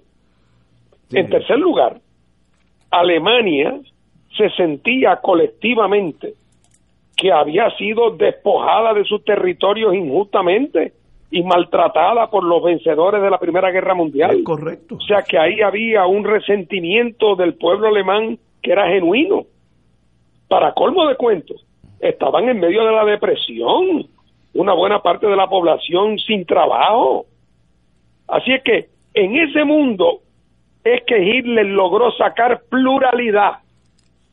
mientras que ahora Trump en un país con altísimo tasa de crecimiento económico, sin ninguna amenaza real en las calles de la izquierda ni nada que se parezca, eh, en un momento donde Estados Unidos no sentía que había sido la víctima del resto del mundo, en ese cuadro, Trump, con su discurso racista, logró sacar un por ciento de votos más alto que el que sacó Hitler. No, muchísimo. Así es que hay que hay, hay que mirar eso con todo ese escándalo que sentían los americanos. ¿Cómo es posible que un, un dictador populista, chabacano, demagogo como Hitler llegara al poder? Pues aplíquense el cuento. Exactamente. Y ustedes lo hicieron todavía más. Como estábamos diciendo ahorita, un demagogo en terreno fértil eh, puede triunfar. Y fíjate, lo que tú estás diciendo, eh, me recuerda, creo que las he citado aquí anteriormente, unas palabras de Keynes que participa inicialmente en, la, en la negociación, las negociaciones del Tratado de, de Versalles, para allá para el 1918-19, y es lo siguiente. De hecho, Keynes se retira porque dice que eh, lo que vio ahí, y estas son palabras de Keynes, lo que vio ahí fue la arrogancia y la injusticia de parte de los vencedores y el rencor callado y humillado de, De los- parte de los dejotados, que eran los alemanes. Alemanes. Y eso, mira, fue en el 19 y en el 30 y pico gana Hitler. Eso estaba fresco. Así que eh, había un afán de reivindicación de parte de los alemanes que eh, Hitler explotó muy bien.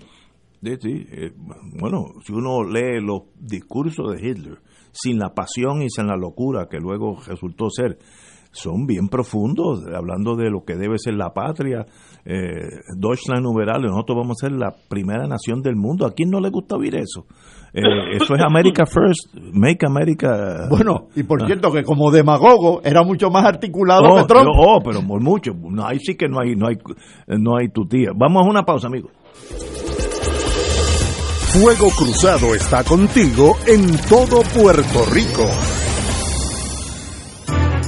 AESA, la pequeña gigante, te invita a sintonizar su espacio radial AESA Informa todos los jueves a las 4 y 30 pm. Se estará ofreciendo información relevante a los pensionados y jubilados de Puerto Rico. Te esperamos AESA Imparable, auspiciado por MMM Alianza.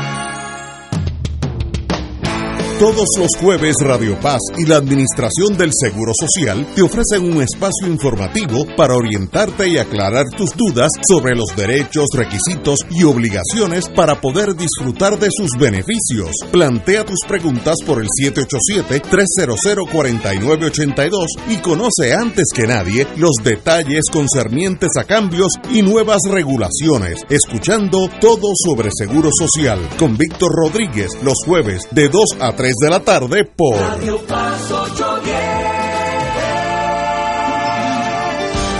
Paz te ofrece el mejor motivo para levantarte temprano y disfrutar el comienzo de un nuevo día de lunes a viernes con Enrique Liboy y Radio Paz en la mañana. La dosis perfecta de noticias, deportes y éxitos musicales de todos los tiempos, humor y curiosidades, calendario de actividades y tus peticiones musicales por el 787-300-4982. Conéctate con el 810 AM de lunes a viernes con Enrique Liboy y Radio Paz en la mañana.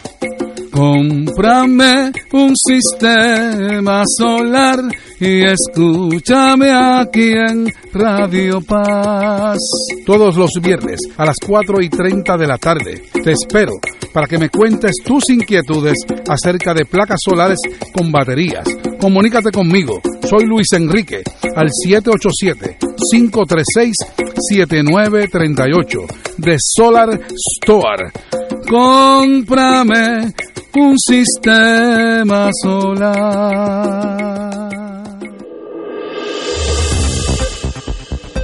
Y ahora continúa Fuego Cruzado.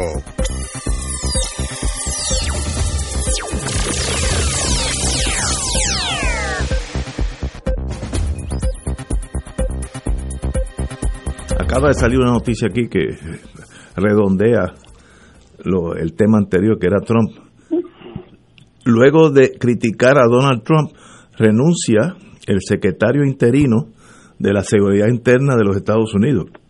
Así que sigue el síndrome del abandon ship, el abandono, como dice Martín, del presidente, pero que es presidente solamente por nueve días, así que yo me voy a hundir con en esa nave, ¿no? Pero es una posición de gabinete bien importante, jefe de seguridad interna, acaba de renunciar, así que a la verdad que, que solo se quedan los muertos, como dice la, la literatura. Bueno, señores, eh, The Economist, ese periódico de hace muchos años, más de 100 años tiene, eh, de Inglaterra, eh, tiende a ser conservador, de una profundidad intelectual incuestionable y, y, con una visión del mundo entero, que los que estamos en este mundo pues tenemos que salir de Estados Unidos donde todo gira hacia adentro. The Economist es como parte del, del, el análisis de lo que está pasando en el mundo, en el globo. Eh, y tiró unas proyecciones de la contracción económica eh, del 2020, sabemos por qué, por la pandemia, etcétera, etcétera. Y el compañero Catalá, que es nuestro resident economist, eh, le hemos dado la asignación de que nos diga cómo, cómo se proyecta ese artículo interesantísimo de The Economist. Bueno, siempre que cambia el año, en este caso del 2020 al 21, siempre pues hay eh, tanto distintas instituciones, distintas organizaciones siempre hacen sus estimados. Y The Economist es una de ellas, de las más respetadas. También el Banco Mundial, que es una organización multilateral, eh, hacen sus estimados. También entidades, economistas privados hacen sus sus proyecciones. En el caso de The Economist, generalmente publica una lista en sus números, en su revista semanal, publica una lista de 42 economías. Eh, en el mundo hay cerca de 200 países, 190 y tantos. Pero ellos escogen 40 a 42 economías de las más importantes. Y en este caso, yo lo que estoy destacando es eh, qué pasó en el 2020, que es el año de la pandemia, ¿no? Y claro, eso refleja eminentemente el efecto de el cierre que hubo eh, en las distintas economías, el deterioro que hubo en el intercambio comercial con esos cierres en un mundo globalizado, pues naturalmente eh, el impacto, el cierre de un país se siente en otros. Pero llama la atención lo siguiente, ¿quiénes son los que más, eh, según The Economist, esto es un estimado de The Economist, para el año 2020, el año de la pandemia, por decirlo así? que no ha terminado todavía, pero bien, el año de la pandemia. El país que más se contrajo, los países que más se han contraído su economía, según The Economist, pues uno de ellos, más de 11%, es Gran Bretaña. Ahí se combinó la pandemia con el Brexit. Ah, Ahí ha habido mucho, mucho problema. el abandonar el bloque eh, económico de, Exactamente. Europa. Otro país que encabeza la lista, eh, con una contracción análoga a la de Gran Bretaña, alrededor de 11%, un poco más, es España, que no se ha recuperado realmente de la crisis financiera de hace ya unos cuantos años atrás, la crisis financiera vinculada a eh, la especulación con los bienes raíces y todo aquel montaje que se hizo sobre las llamadas derivadas que estaban montadas en eh, hipotecas relacionadas con bienes raíces.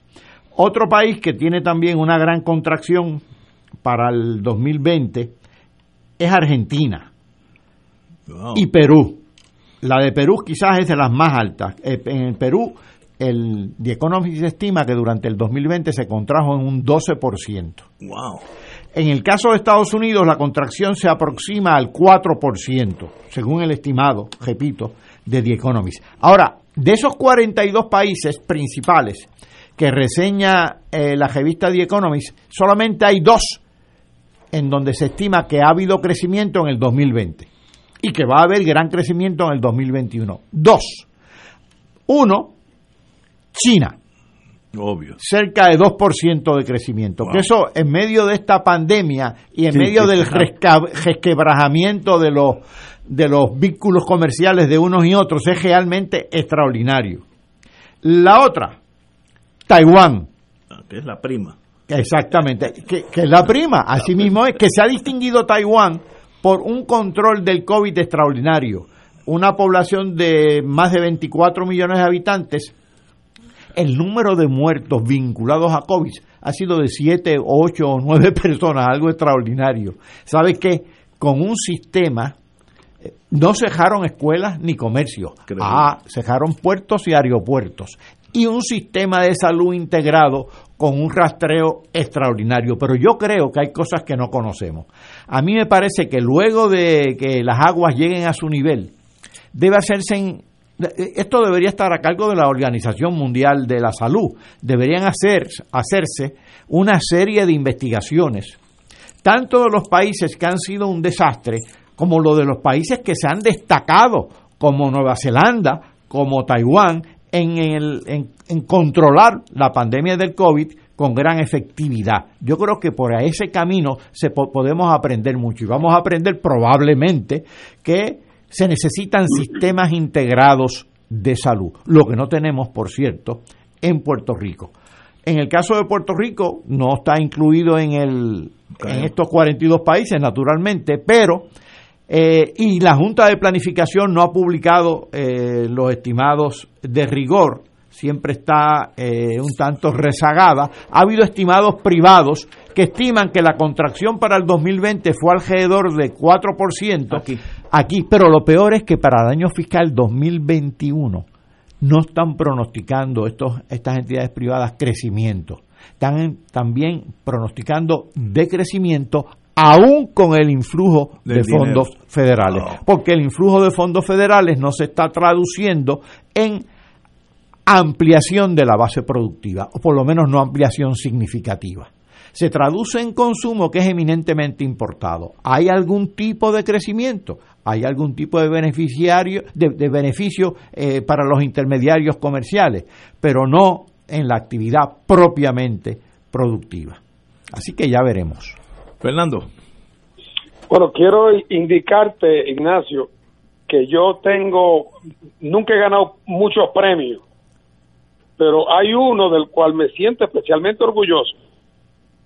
Yo soy el suscriptor continuo más antiguo del Economist en Puerto Rico.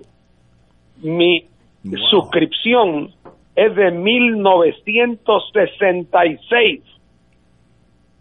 Yo llevo 54 años eh, eh, suscripción continua al Economy. Me han mandado en par de ocasiones unas botellas de whisky en reconocimiento, porque cuando me fui a Estados Unidos me llevé la suscripción conmigo y cuando luego volví me la traje. Así que de las pocas cosas en mi vida que tengo, no una medalla, pero un premio, es suscriptor continuo eh, a The Economist, el más antiguo de Puerto Rico. A confesión de parte, relevo de prueba, de ahí viene la preocupación con el COVID.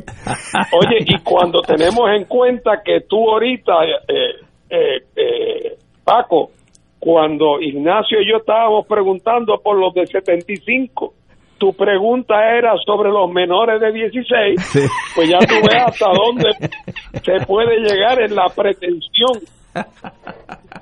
Hablando de, hablando de demagogia, ¿verdad? Así mismo. Oye, por último, Ignacio, quería hacer un pequeño comentario. Dígote. Antes que nos empiecen a llegar las cartas de odio. Nosotros no estamos diciendo, ninguno de nosotros, comparando al señor Trump con el señor Hitler en términos del daño que le hicieron a la humanidad. No, claro, claro. El señor Trump es, un, es, un pequeña liga comparado a la tragedia universal que representó el señor Hitler y las consecuencias de su política. Lo que sí estamos diciendo es que ambos son ejemplos de cómo en países muy avanzados, de altos niveles educativos comparados con los otros, en un momento dado, un demagogo hábil es capaz de explotar el cúmulo de resentimiento, el cúmulo de odio, el cúmulo de, de, de, eh, inseguridades que puede haber en una población eh, y llevarla por, por, el, por el camino de la amargura. Eh, a Dios gracias, el tema de Trump, aunque no va a desaparecer del mapa, se le ha dado un corte con su derrota electoral. Ojalá y en las elecciones subsiguientes a las del 1933 eh, Hitler hubiera perdido las elecciones. Exacto, sí. Así es que no estamos haciendo la comparación eh, de quien fue realmente un, un verdadero demonio comparado con otro que realmente lo que es es un payaso eh, patético. Totalmente de acuerdo contigo, no, no, no hay comparación. Eh, Yo que me temía que mañana alguien llamara a decir, Sí. oye, pero ustedes... Doña Miriam, que está en, e- en esa en esa lógica eh, trompista. Bueno, pero de, de todos modos, no hay en la historia de la humanidad maldad más aberrante que los años de Hitler. Como un ser humano puede tornar una nación culta, educada, económicamente un poderío que lo fue, tecnológicamente muy adelantada a un Estados Unidos, etcétera, en una aberración social donde la SS Schutzstaffel eh, iba a Latvia, Estonia y hacían cosas que sencillamente a menos que uno vea fotografías uno no puede comprender la maldad del ser humano con el ser humano. Eh, por ejemplo, voy y me perdonan si digo algo que no fuera de término. Eh, tomaban eh, los judíos de Latvia, allá fueron especialmente cruel, que tenían madres e hijos, eh, los bebés, pues primero mataban a los bebés delante de las mamás, a tiro limpio, ba- ba- bayoneta, y luego mataban a las mamás para que su, viera a su hijo o su criatura morir de la forma más espantosa. Pero, ¿cómo eso lo produce Alemania? Esto no es una tribu salvaje del medio del Congo, que tú dices, bueno, pero salieron los Simba, que no tienen cultura. No, esto es países que produ- produjeron grandes escritores, Goethe, etcétera, etcétera. ¿Y, y, cómo es posible? Pues mire, todo es posible una vez que tú tienes el poderío económico de un país y el poderío educativo. Tú puedes generar en una generación monstruos de un país como Alemania, estoy diciendo, que no es cáscara de coco. Así que por eso que yo le tengo tanto miedo a Trump, porque era la misma semilla. Él votó al, al jefe supremo de la Fuerza Armada, Joint Chief of Staff, porque él, el Joint Chief of dijo públicamente que las Fuerzas Armadas responden al poder civil y no responden a los políticos. Y ahí mismo lo votó, pero estaba tanteando el poderío bélico para quedarse en el poder. Así que él trató, para que no, no tuvo el mismo hábitat que tuvo Hitler por las razones que Martín dijo ahorita. Y, y pues eh, no, no llegó tan lejos, pero sus intenciones eran exactamente igual. Y qué bueno que salimos de él a nueve días nada más. Bueno, no- nos quedan tres minutos. El Partido Independentista radicó en los tribunales eh, una acción contra la Comisión Estatal de Elecciones exigiendo su espacio y representatividad en el ente electoral, contrario a lo que ha indicado el presidente, eh, el señor el juez Francisco Rosado Colomer. Eh, Martín, en tres minutos, ¿de qué se trata ese caso?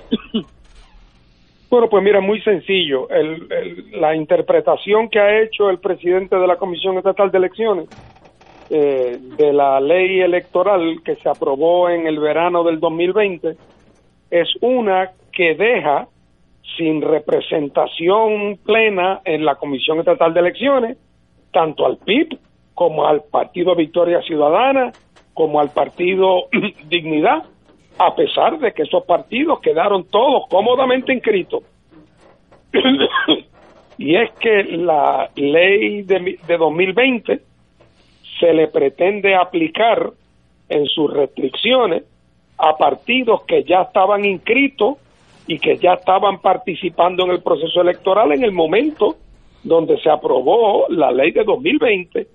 Así es que según nuestro ordenamiento constitucional, las normas que deben regir la inscripción y el derecho a participar en la Comisión Estatal de Elecciones de esos partidos en los derechos que los cobijaban tal cual estaba la ley en el momento que se inscribieron.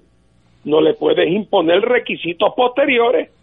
Así lo dispone nuestra constitución y así esperamos que lo resuelvan los tribunales de Puerto Rico, porque ya es el colmo de la ironía que el PNP vaya a salirse con la suya de secuestrar la Comisión Estatal de Elecciones, eh, dejando fuera eh, del, la, de la comisión y de la toma de decisiones a tres partidos que han sacado más votos que nunca antes en la historia. Es realmente una, eh, es un absurdo y esperamos que el tribunal lo corrija eh, y esperamos también además que la legislatura se mueva con premura para hacer la enmienda correspondiente para hacer la aclaración para evitar que haya eh, la, la, la locura de que después de todo lo que haya pasado se dé la gran ironía de que el PNP logre sacar de representación en la Comisión Estatal de Elecciones a los partidos de minoría. Eso sería el colmo. Es que yo, yo no veo constitucionalmente cómo eso es posible. En otras palabras, el barco político de todo Puerto Rico lo manejan dos capitanes, pero toda la otra marinería, los otros tres partidos, no tienen nada que, nada que decir. No es posible. Eh, no, pero no solamente eso, sino que en el momento en que esos otros partidos se lanzaron al ruedo político y se inscribieron. No habían esas reglas. las reglas no eran esas y se las cambiaron cuando ya era muy tarde, a, un mes, a dos meses de las elecciones. Pero... Así que es una cosa absurda y yo espero que los tribunales respondan con prontitud y con diligencia.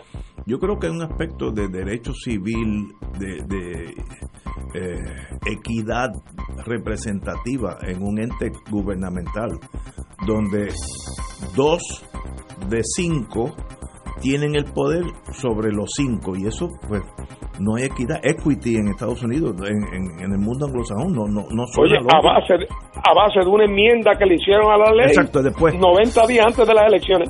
Así que yo creo que ese caso no dura mucho eh, pero como los abogados sabemos que uno gana los casos cuando los gana y los pierde cuando los pierde veremos, eh, esperemos que se haga justicia. Y la justicia en este caso está con el PIB. De eso no hay la menor duda. Eso, ahora, si por tecnicismo legal, eso, eso es otra cosa. Señores, Martín, muchas gracias como siempre, hermano. Saludos.